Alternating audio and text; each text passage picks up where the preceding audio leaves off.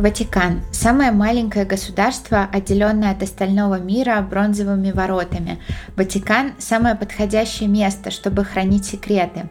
В архивах Ватикана протяженностью 85 километров хранятся тайны всего человечества, а некоторые документы засекречены навсегда. Но некоторые секреты слишком огромные, чтобы оставаться секретами, и так и норовят выбраться наружу. А может быть, они просто слишком страшные? В 2018 году во время ремонта в пристройке посольства Ватикана рабочие обнаружили жуткую находку – два ящика с человеческими костями. Связана ли эта находка с пропажей 15-летней девочки? Сможем ли мы найти ответ на этот вопрос, или Ватикан до последнего будет хранить свои тайны? Всем привет! Сегодня с вами, как всегда, подкаст «Тут такое дело» и ваши любимые ведущие Даша и Маша. И сегодняшняя история удивительная, трагичная, но похожая на книгу Дэна Брауна. Мне все время казалось, что я читаю «Код да Винчи». Там прям даже был такой момент, когда я подумала, ну это точно было в книжке, ну это сто процентов, прям вот так и было написано. Потому что это тоже Ватикан, это тоже загадочное исчезновение. Я думаю, на самом деле, что кто-то про это дело слышал, особенно если вам нравятся нераскрытые дела. Это дело Эммануэла Орланди.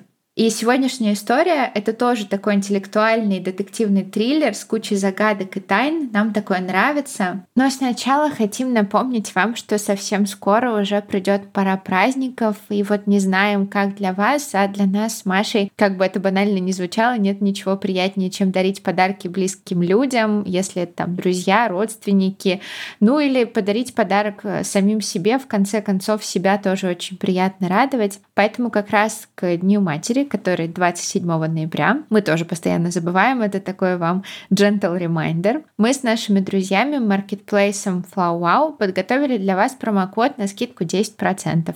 На маркетплейсе есть 16 категорий товаров на любой вкус, так что своим дамам, будь то мама, жена, бабушка или подруга, вы сможете заказать подарок в зависимости от ее предпочтений. Это могут быть цветы, десерты, бенто-тортики, например, очень классный подарок могут быть живые растения, косметика или другой уход. Мы сами активно пользуемся FlowWow, особенно это удобно, когда близкие друзья живут в разных городах и странах. FlowWow быстро доставляет заказы и порадовать родных и близких получается даже на расстоянии. А если вы вдруг не знаете адрес, то у Флавау есть функция «Узнать о получателя», поставьте там галочку, и курьер позвонит и спросит, по какому адресу нужно доставить подарок. А в чате с магазином можно будет обсудить все детали заказа. Перед отправкой вам обязательно пришлют фото для согласования. Кстати, те, кто уже раньше делал заказ на маркетплейсе, не забудьте воспользоваться своими бонусами. Ими можно оплачивать до 100% покупки. При заказе воспользуйтесь нашим промокодом «Дело» большими буквами на латинице и получите скидку 10%. Промокод Промокод будет действовать до конца декабря, а найти все подробности вы можете в описании выпуска. Кстати, мы решили немножко вам помочь и подготовить специальную подборку, если вдруг захочется подарить на День матери что-то необычное, а никакие идеи в голову не приходят. Следите за нашими соцсетями. Опубликуем подборку в пятницу 25 ноября, чтобы вы успели выбрать подарок и оформить доставку. А сейчас наша история. Но перед тем, как начать, мы, как всегда, напоминаем вам, что наш подкаст выпускается исключительно в развлекательных целях и предназначен только для лиц старше 18 лет. Мы также не рекомендуем слушать наш подкаст людям с повышенной чувствительностью, так как мы с Машей обсуждаем все детали преступлений, ничего не скрывая. А еще мы за взаимное уважение, активное согласие, не насилие и соблюдение законодательства – мы не поддерживаем распространение насилия, не одобряем преступников и их преступления, даже если иногда говорим про них в шутливой форме, и надеемся, что и вы тоже. Мне, кстати, всегда хотелось попасть в эти тайные хранилища Ватикана. Всем хотелось. Я когда готовилась к этому выпуску, прочитала, ну, я почти уверена, что это слух, что в Ватикане есть какое-то подземелье, и у них там как будто бы супер засекреченный музей, где у них э, типа скелеты лохнесского чудовища, и вот это вот все, что они никогда не покажут, там инопланетяне. Ну, я думаю, что вряд ли инопланетяне, но наверняка у них есть какие-то хранилища с очень-очень старыми вещами, которые никогда мир не увидит. Да, но это в архивах, там в архивах очень много всего, очень много всего засекречено, поэтому... Да, но из-за того, что оно все засекречено, очень это хочется, хочется еще больше да, да, да, да, да. И, кстати, я недавно думала, почему нам так сильно нравятся нераскрытые дела, и хотела с вами поделиться, потому что я прям села и решила, что я про это почитаю, потому что, оказывается, есть такой эффект, который называется паралич недоделанных дел. Или, да, или эффект Зейгарник. Именно из-за него мы фиксируемся на всем незавершенном, думаем о незакрытых на работе задачах, о недоделанных делах и нераскрытых кейсах тоже, просто потому что наш мозг лучше запоминает такое. Это как когда я рассказывала на Inspire Day про то, что нам на самом деле нужна загадка и челлендж, и когда мы ее разгадываем, наш мозг получает удовлетворение. Да, да, да, так и есть. А вот этот вот э, эффект его обнаружили, когда один из исследователей, он общался с официантом и обнаружил, что официант лучше запоминает те столики, где еще не закрыты чеками заказы, чем те, где уже расплатились. Да, интересно. Вот такое вот научное объяснение тому, почему мы циклимся на нераскрытых делах. И вот почему сегодня расскажу вам еще одну такую историю. Не потому, что я хочу вас помучить, а потому что я уже ее узнала, и мне нужно с кем-то поделиться, чтобы у вас тоже был этот эффект зейгарник. Эммануэла Орланди была четвертой из пяти детей Эрколия и Марии Орланди. Ее отец работал клерком в Ватикане, и предположительно он организовывал аудиенции у папы. Есть информация, что он был сотрудником Банка Ватикана, но в любом случае он работал в Ватикане. Ну и походу был на такой позиции, где у него были какие-то доступы к секретному. Не к совершенно, но каким-то уровнем секретности наверняка. Да, это сто процентов. Эммануэла была обычной девочкой, она училась в средней школе, и она очень любила музыку. Она ходила в музыкальную школу, она играла на флейте и пела в хоре. Ее семья жила в Ватикане. И это важно, потому что в Ватикане есть работники, которые там не живут, а только работают, а живут в Риме. И местные жители говорят, что жить в Ватикане это как жить в каком-то маленьком нереальном мире, где все друг друга знают. Ну это как один большой монастырь. Да, потому что в Ватикане население 621 человек, и большинство из них это служители церкви. Плюс 120 человек военных и только 60 человек в Ватикане это светские граждане. Ну, то есть не служители церкви, не военные. Ну, получается, у служителей церкви не может же быть семьи? Или может? Ну, у кого-то может. Если, например, ты просто клерк, ты работаешь в церкви, то, как, например, отец Эммануэлы, то ну, да. Да. Вот. И вот эти светские граждане, в основном это семьи служителей церкви, кому разрешено иметь семью, например, как семья Эммануэлы. Но не буду вас долго томить предысторией, перейдем сразу же к исчезновению. В среду, 22 июня 1983 года, Эммануэла, как всегда, вышла из квартиры и отправилась в базилику святого Аполлинария в Риме. У нее там был урок игры на флейте. Ее основные занятия в школе уже закончились, но она все равно три раза в неделю ходила на занятия и училась играть на флейте. Она опаздывала в тот день, поэтому попросила Пьетра, ее брата, отвезти ее на занятия. Да еще и день был таким жарким, она не хотела бежать на автобус. Но Пьетро отказался, у него были другие дела. После он вспоминал этот разговор и говорил, что если бы он поехал с ней, то, возможно, все было бы по-другому. Но Эммануэла уехала одна, ее одноклассники сказали, что она была рассеяна и казалась чем-то расстроенной. Позже, в тот же день, Эммануэла позвонила домой и сказала, что задержится. Ее родители не требовали быть дома сразу же после занятий, но просили предупреждать, если она где-то задерживается или там с друзьями решила время провести. Еще Эммануэла рассказала своей сестре, что ей и еще одной девушке предложили работать в Avon, раздавать листовки за 200 долларов. Это, кстати, за такую простую работу еще и в те времена слишком хорошие деньги. Ну да, я вообще в шоке, что Avon тогда уже был. Ну да, но он тогда был, но листовки за 200 долларов это В 83 году. Да. Это очень много денег. Это очень, очень подозрительно, странно. да, очень подозрительно. Начинайте подозревать. Вот прям на Я этом начала моменте. подозревать, когда ты сказала, ее одноклассники сказали, что она была расстроена и рассеяна. Все сразу. Ну, блин, у этих историй теперь получается одинаковый сторителлинг. Да. надо его менять. Хорошо. Да, потому что... Нет, не потому что тебе нужно что-то менять, а потому что так и есть. Ну да, это и, правда. Скорее всего, это еще потому, что расспрашивают этих людей после факта исчезновения. Да, и они, сразу... они хотят, да-да-да, да. себе историю в голове выстроить. Вторая девушка, которой тоже предложили раздавать листовки, сказала, что после занятий Эммануэла осталась на автобусной остановке, и с ней была какая-то рыжеволосая девушка. которую она не знала. Они о чем-то говорили, и Эммануэла села в темный БМВ. И больше ее никто не видел. И все? Все, друзья, увидитесь в следующем выпуске.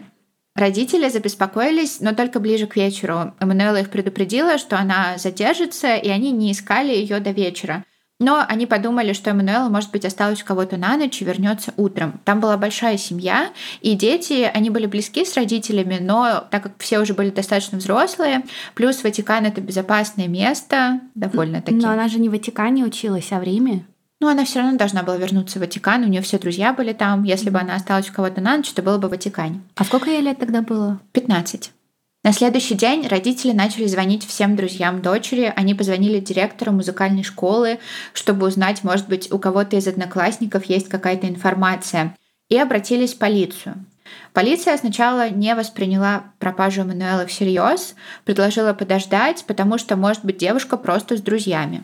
И такое случается. Мама Эммануэлы рассказывала, что в полиции ей сказали, ну вообще Эммануэла не настолько красива, чтобы ее похищать, представляешь?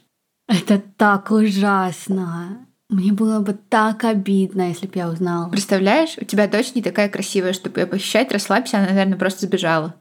Это жесть. Что это за дискриминация? Некрасивых людей? Да. Семья ужасно переживает, но решает подождать следующей недели. Они подумали, ну да, действительно, она не настолько красивая. Маша! Кошмар. Просто как это до следующей недели? Потому что это уже там четверг или пятница. Ну Все равно, Маш, ну это Италия. Да, там никто это ничего не делает. В смысле, там целая мафия. Там постоянные какие-то мафиозные теракты убийства, миграция. Там проблемы такие же, как и везде. Но они позвонили в полицию. Что они еще могли сделать? И полиция им сказала, не парьтесь, она страшная, мы ничего не будем делать. Они такие, ну ладно, подождем до следующей недели. Ее уже нет пару дней осталось. Резюме. Маш, ну они дали объявление в газетах. Ну ты подожди, подожди, там кое-что случилось. А, они хорошо. не просто бездействовали. Это просто ужасно. Очень эмоционально принимаешь эту историю, окей.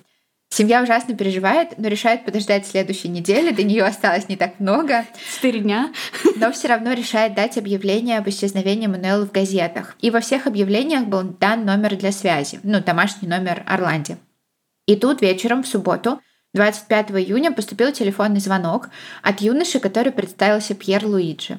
Я просто представляю, как красиво все эти имена звучат на итальянском – Netflix, кстати, снял документалку, она свежая, в октябре 22 года вышла. По этой истории там четыре серии, мне она понравилась, она на самом деле очень крутая и такая прям стильная. И там слышно все эти красивые имена на итальянском, я наслаждалась. А какого она исчезла числа? 23-го? 22-го, а, в среду, а он в субботу позвонил. И он сообщил, что в тот день он и его невеста встретили пропавшую девушку из объявления на Пьяцца Навона. Это Рим, это Италия, это не Ватикан. Молодой человек упомянул флейту, описал волосы Эммануэлы и ее очки. У Эммануэлы были очки, она их носила, но она их очень сильно не любила. И согласно Пьер Луиджи, Эммануэла представилась Барбареллой или Барбарой, и она продавала товары Эйвен. То есть опять Эйвен. То есть она такая, я не вернусь домой и буду просто ходить по Риму и продавать Эйвен. 28 июня, через два дня после звонка Пьер Луиджи, мужчина, называющий себя Марио, тоже позвонил семье и заявил, что владеет баром недалеко от Понте Виторио. Этот бар находится как раз между музыкальной школой Мануэлы и Ватиканом. И Марио сказал, что девушка по имени Барбара призналась ему, что сбежала из дома. Эта девушка пришла к нему в бар, они разговорились, и вот она ему сказала, я сбежала из дома, но я вернусь домой на свадьбу моей сестры. А у них в семье были проблемы? А, я тоже сначала подумала об этом, но я не нашла этой информации, как будто бы нет. Ты думаешь, во всем замешан Эйвон? Нет, я думаю, что во всем замешано высшее духовенство, мафия или преступные организации. Вот так. Ну, казалось бы, на этом моменте история складывается. Эммануэла сбежала из дома. Да, в семье вроде как все хорошо, но она девочка-подросток, подростки такое делают. Я сбегала из дома дважды, жила у подружек, и все было окей. А ты, кстати, сбегала из дома? Нет, у меня отец азербайджанец. А я сбегала. Но все оказалось гораздо-гораздо сложнее. В воскресенье 3 июля папа Иоанн Павел II во время своей речи после молитвы выразил соболезнование семье Орланди. и обратился к похитителям Эммануэлы, что впервые делает официальную гипотезу о том, что Эммануэлу похитили. То есть он говорит о похитителе Эммануэлы, хотя по факту никто не знает, что ее похитили, предполагая, что она сбежала, он, ну то есть он палится. У меня очень много было вопросов к этому эпизоду. Первый, как и у Маши, как папа знает, что ее похитили. А, во-вторых, почему он вообще высказывается по этому поводу? Это просто дочка одного из служащих Ватикана. Ну, скорее всего, Тут можно понять, потому что они же все-таки всегда ходят в одну церковь. Отец церкви, там главный человек, он выслушивает их проповеди, он наверняка крестил эту Эммануэлу. И в целом они там все знакомы, и можно понять, почему он обращается и говорит о Эммануэле, когда там один из его прихожан ага. страдает из-за этой истории. Ну да, да, да. Еще, наверное, это было таким большим событием для Ватикана, потому что я читала в Ватикане высокая преступность, но она высокая, потому что там мало населения. Преступность считается в зависимости от количества людей на душу населения. И там в основном это мелкие преступления, кражи какие-то мелкие, там у туристов, например.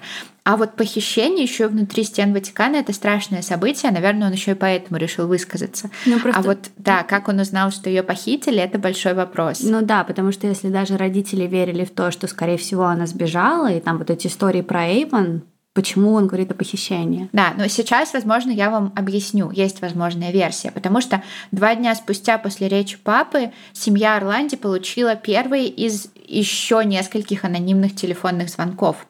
И во время этого звонка мужчина рассказал, что Эммануэла была похищена террористической группой, и эта террористическая группа требовала освобождения некого Мехмета Али Акджи. Мехмед Али Акджа — это турок, который совершил покушение на папу в мае 81 года. На того самого папу, который речь говорил. Угу. Папа выжил, и он даже простил Мехмед, он ему сказал, ты сын Божий, я тебе все прощаю. А, но с тех пор Мехмед содержался под стражей, ему грозило пожизненное заключение. И э, мужчина, который говорил с явным американским акцентом, из-за чего его, кстати, прозвали американец, звонил еще несколько раз. Он упоминал Марио и Пьер Луиджи, которые звонили раньше, и говорил, что все они принадлежат к одной организации. А у Марио Пьер Луиджи были итальянские акценты. Да, у них mm-hmm. итальянские, не было никаких других, поэтому они, наверное, из Рима, из Италии. И это наша первая версия. Эммануэла похитила преступная организация, чтобы добиться своих целей путем давления и шантажа. А папа просто получил эту информацию раньше и решил сказать это во время своей речи. Но это странно. Во-первых, каким образом папа получил эту информацию раньше? Ну, наверное, от него тоже потребовали. То есть все-таки решение это, наверное, какое-то он должен был принять. А, ну типа, что они позвонили сначала ему, чтобы да, требовать? Да, да, да, потом Тогда... на семью, чтобы надавить. Тогда в таком случае, а почему они украли Эммануэлу? Ну, то есть ее отец не кто-то там. А может быть, кто-то там. Ну, не настолько mm-hmm. большая. Могли украсть подчиненного папе, могли украсть какого-то там. Ну, они не монахи, как их зовут? Проповедники или они тоже монахи? Проповедники, Проповедники, да. Ну, я не знаю, как их монаха этого или проповедника. Ну да, всякие там служки, ну просто служащие церкви, да, понимаю. Да, просто, ну. может быть, ее было легче украсть, плюс она выходила за ворота Ватикана. Ну, они многие выходят за ворота Ватикана. Рим, Ватикан — это, ну, как бы просто улица. Да, это правда, понимаю. Поэтому это очень странно, очень mm-hmm. странно. Плюс, я думаю, что они все равно бы сначала позвонили семье, чтобы создать еще больше нервов внутри семьи, mm-hmm. побудить этот страх, и чтобы, когда уже они позвонили папе, он понимал, что там, ну, в семье огромный ужас, страх и горе. Я сразу не поверила папе. Как дальше развивалась история? Сейчас будем разбираться, что там вообще. Во время одного из звонков этот американец включил аудиозапись в доказательство того, что Эммануэла у них. И части этой аудиозаписи есть в интернете, на YouTube. Я не буду вам ссылку оставлять. Они жуткие. И там женский голос на итальянском умоляет не делать больно, говорит «нет, нет», кричит «боже». И родственники Эммануэлы говорили, что это похоже она, но звуки плача могли означать не только пытки, и плюс они не были доказательством того, что девушка жива. Ну да, ее могли записать. Да, но это, скорее всего, было психологическое давление. Ну, да. 6 июля американец позвонил снова и выдвинул требование освободить Акджа, вот этого турка, в течение 20 дней, иначе Мануэл умрет. Кстати, ты знаешь, говорят, что в большей части, когда похищают детей и что-то требуют, они уже треб... мертвы. Да. да. А, в доказательство серьезности своих намерений они покажут, что Эммануэла действительно у них в В сообщении говорилось, что все доказательства будут на площади возле парламента. Они должны были там оставить ксерокопию ее удостоверения личности, квитанцию об оплате обучения и записку, которую девочка должна была написать от руки. Но это не говорит о том, что она жива. Ну, конечно, они могли это все собрать заранее. Но кто же этот американец? О какой группировке он говорит? А вот тут, друзья, всплывает КГБ, турецкие националисты и банда «Серые волки». КГБ? КГБ. Причем тут американец? А причем тут турки? Ну, турки, ладно, там турок пытался убить папу. Ну, слушай, «Серые волки» — это турецкая ультраправая организация, которая борется за пантюркизм. Это мечта великой Турции, великой империи, которая объединит все турецкие народности на основе не только веры, но и крови. То есть такая великая Турция. А, то есть их не волнует, мусульмане эти люди или нет? Вообще нет. И эта идея автоматически делала серых волков противниками тех стран, где жили тюркоязычные меньшинства. То есть, грубо говоря, вы мешаете нашей идее объединения Турции. Это Иран, это КНР, это СССР. На допросах Акджа, тот самый турок, который покушался на папу, утверждал, что покушение он совершил по приказу КГБ советской спецслужбы. А курировали операцию люди из Штази. Это тайная полиция ГДР. Угу, да. Это что за заговор? Описала задание какая-нибудь тайная а, служба Африки. Ну да, но он очень много врал, конечно. Э, я не думаю, что ему вообще можно верить. Но привело ли покушение на папу и похищение Мануэлы к тому, что волки планировали, и чего они вообще хотели добиться? Самое вероятное объяснение — Эммануэлы похитили не они, Волки просто воспользовались ситуацией, чтобы освободить одного из своих. И итальянский журналист, автор книги про исчезновение Мануэлы Пина Никотри, рассказывает, что он беседовал с бывшими руководителями Штази, те подтвердили, что история с похищением Орланди была вымышленной, чтобы утихомирить папу и обратить его внимание на турецких радикалов.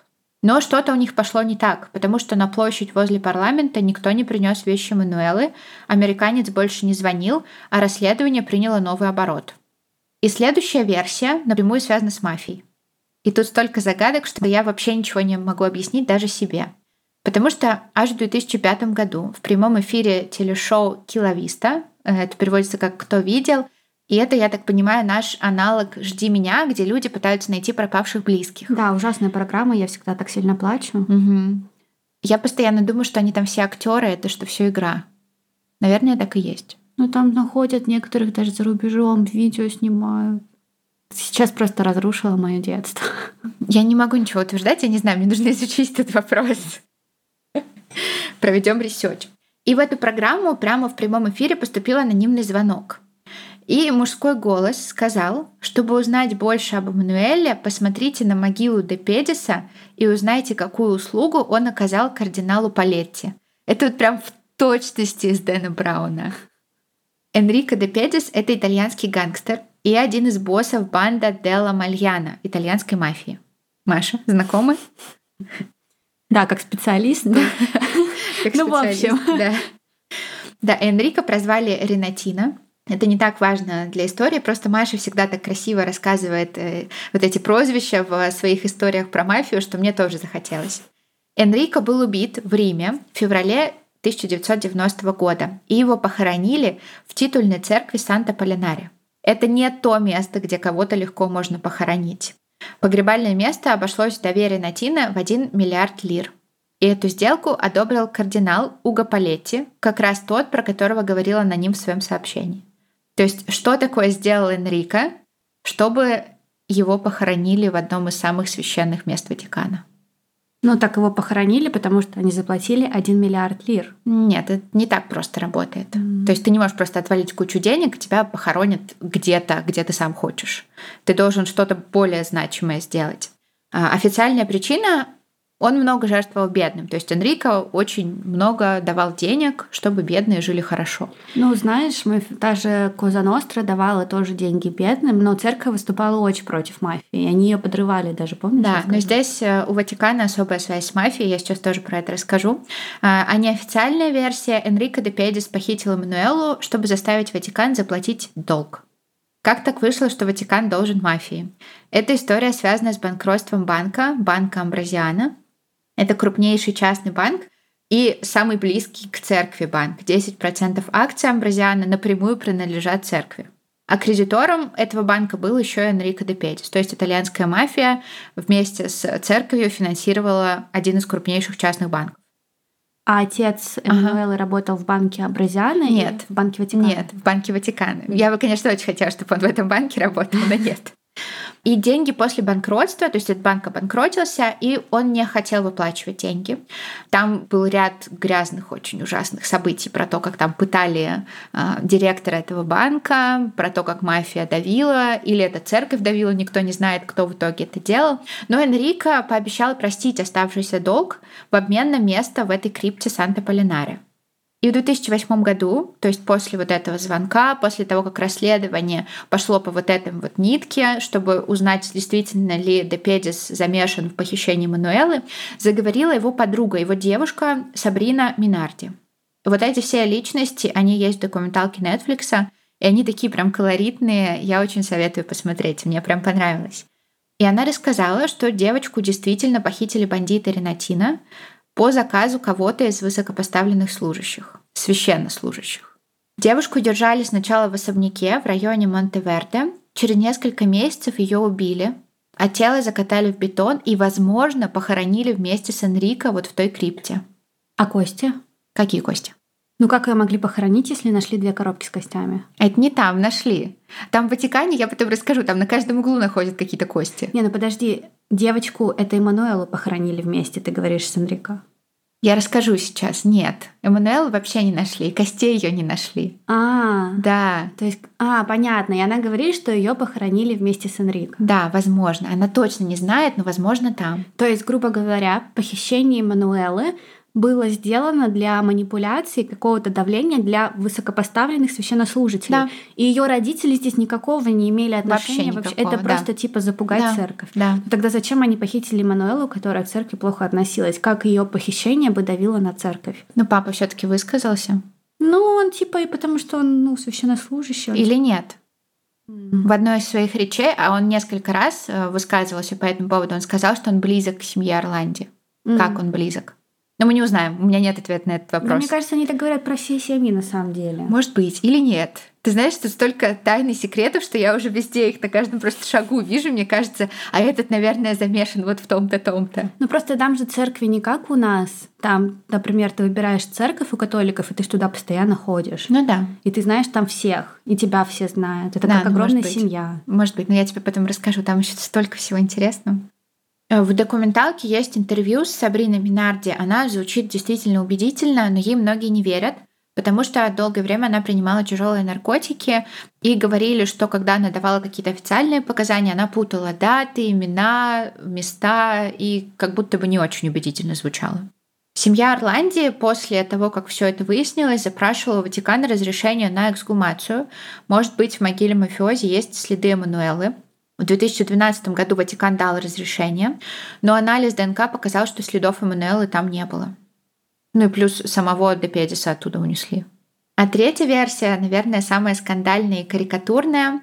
В соответствии с ней Эммануэлу похитили для того, чтобы привести на секс-вечеринку, где было высшее духовенство, а потом убили. И, может быть, поэтому папа говорил о похищении практически сразу же. Может быть, он был на этой вечеринке? Ну, на самом деле, я не могу сказать, что это невозможно. Пожалуйста, никто не садите меня. Очень вежливо.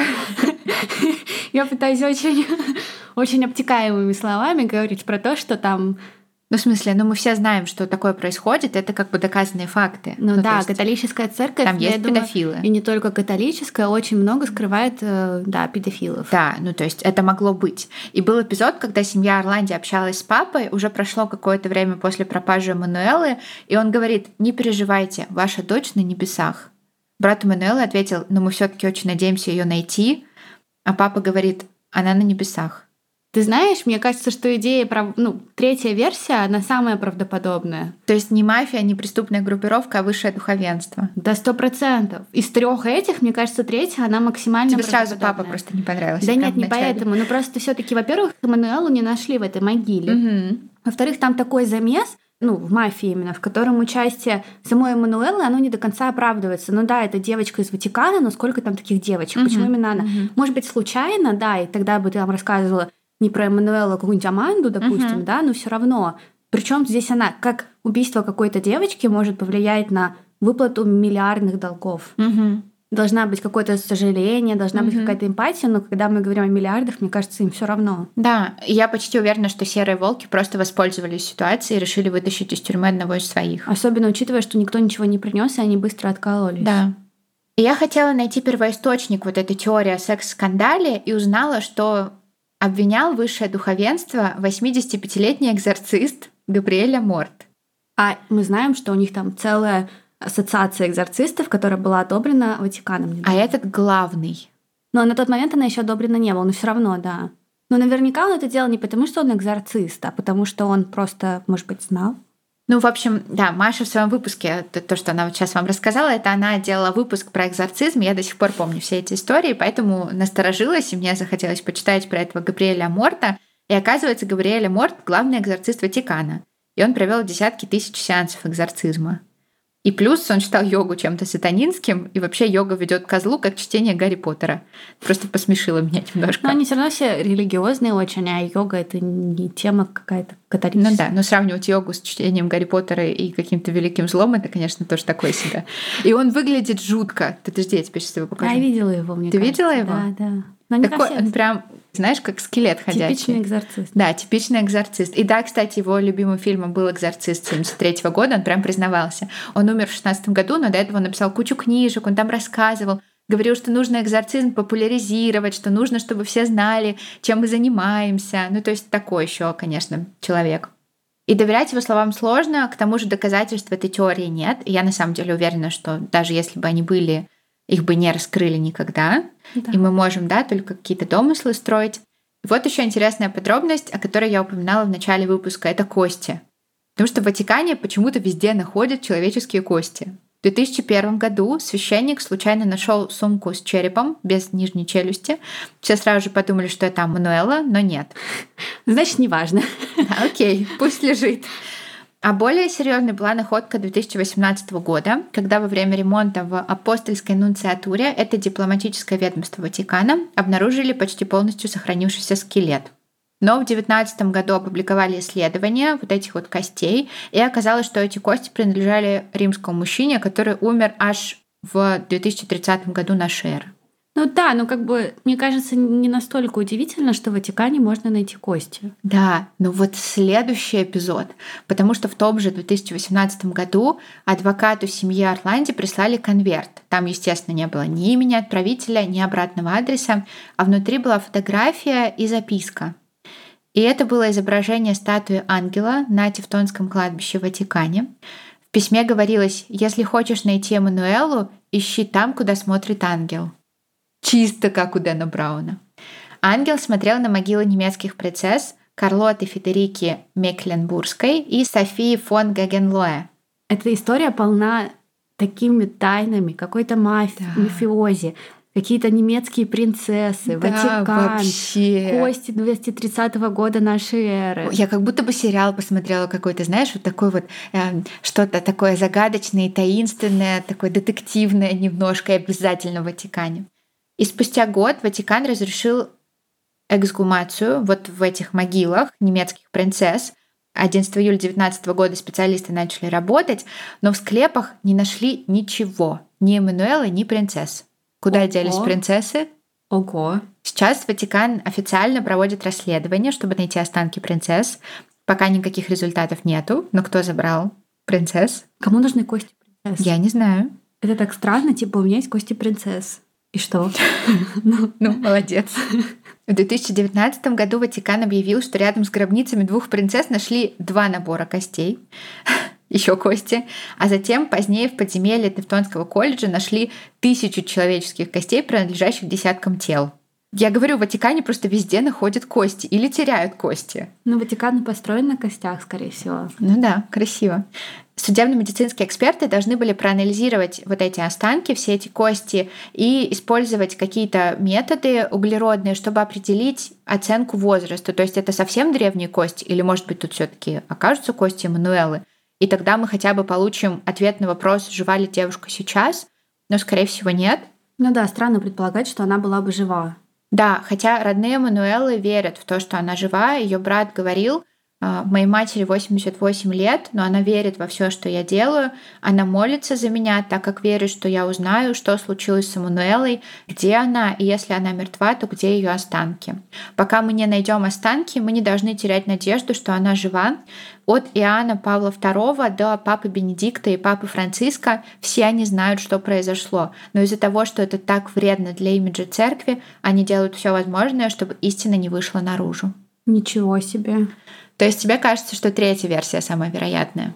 Mm, ну, я не знаю на самом деле. Um, я уже запуталась, потому что, опять же, почему тогда видели девушку, которая представлялась другим именем и типа говорила о том, что она вернется на свадьбу сестры? Это же никого не насторожило, значит, сестра действительно планировала свадьбу. Откуда Нет, они? они наврали, скорее всего, Пьер Луиджи, Марио, они, скорее всего, так как они все были в одной группировке в серых волках, им, наверное, нужно было время, э, не знаю для чего, но они просто пытались поддерживать версию о том, что девушка сбежала, может быть, чтобы потом самим заявить, что они ее похитили, чтобы никто это не сделал раньше них. Ну, то есть это явно было ложью. Ну хорошо, да, но тем не менее она села кому-то в машину, и она наверняка не села бы, если бы она этих людей не знала. Или если бы они не пообещали ей что-то ценное. Ну да. Но насколько там должно было быть ценное? Ну, не идиотка ну, же на 200 совсем... долларов. Ну, 200 долларов она бы получала, просто раздавая листовки. Ну, может быть, ей мужчина в BMW сказал, я тебя отвезу до места, где ты будешь раздавать листовки, и не отвез. Ну да, в конечном итоге это может быть э, просто типичное убийство, похищение, а нам просто нравится романтизировать, и мы думаем, что это Ватикан. Ну, на самом деле, Ватикан до сих пор с таким замиранием сердца ждет ответа на этот вопрос, потому что Эммануэлу называют ватиканской девочкой, это ужасно звучит. Учитывая третью теорию, звучит ужасно. Да, это правда. Я почему-то не думала об этом до, до того, как ты сказала. Да, это правда, ужасно. Окей. Ну ладно, девочка из Ватикана. Пусть будет девочка из Ватикана. И все очень хотят узнать, что же с ней случилось. Слушай, и каждый раз, когда появляется какая-то новая версия, все просто бросаются на нее и пытаются разгадать. Ну, конечно, Ватикан так всегда делает. Но это не значит, что они на самом деле ищут. Ну да. Может быть, э, скорее всего, у них уже есть все ответы, они просто никогда их не раскроют. Да, да, да. Ну, потому что так работает церковь. Да. Боже, нас посадят. Боже, нас посадят. Мне кажется, это самая загадочная история всех, которые я рассказывала. Я не знаю почему, Потому но она что это осталась... Рим, Ватикан, церковь. Кости, мафия, преступные организации турков. Да. Это вау, мне очень понравилось. Очень мне интересно. тоже, мне тоже было очень интересно. Я оставлю все источники, обязательно оставлю документалку. Там есть потрясающие статьи про Эммануэлу, про вот этот банк, про банкротство банка. Там потрясающая история, я тоже ее оставлю обязательно. Поэтому э, приходите, читайте, пишите нам, что вы думаете про этот выпуск э, к нам в социальные сети. Если хотите порадовать своих родных, не забудьте, мы оставим в описании этого выпуска промокод на скидку для заказа на FlowWow. Всем спасибо и увидимся в следующем выпуске. Всем пока!